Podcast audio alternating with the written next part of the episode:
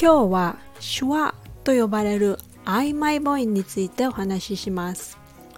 What is 手話手話 is the most common English sound.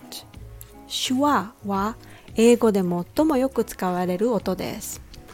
It sounds like short U sound, but it's softer and weaker, like U, U, U. アルファベットの U の音に似ていますが、もっと弱く短く発音します。アクセントのない音節に使われます。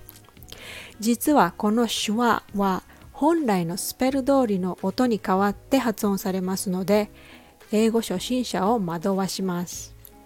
口をほとんど開けずにリラックスしているので、エネルギーの節約ができます。怠け者の音です。For example, banana, banana, banana, banana.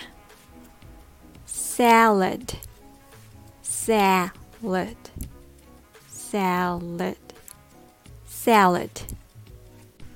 Elephant, L, elephant, elephant, elephant.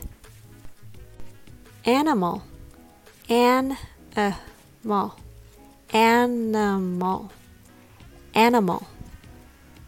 Carrot carrot, carrot, carrot. Also, all these words that starts with letter A like about, away, again, around, ahead. Remember, it's just a lazy sound. A lazy, a, a lazy, a lazy sound. I hope you got it. It. Uh. Got it. Uh. Thanks for listening.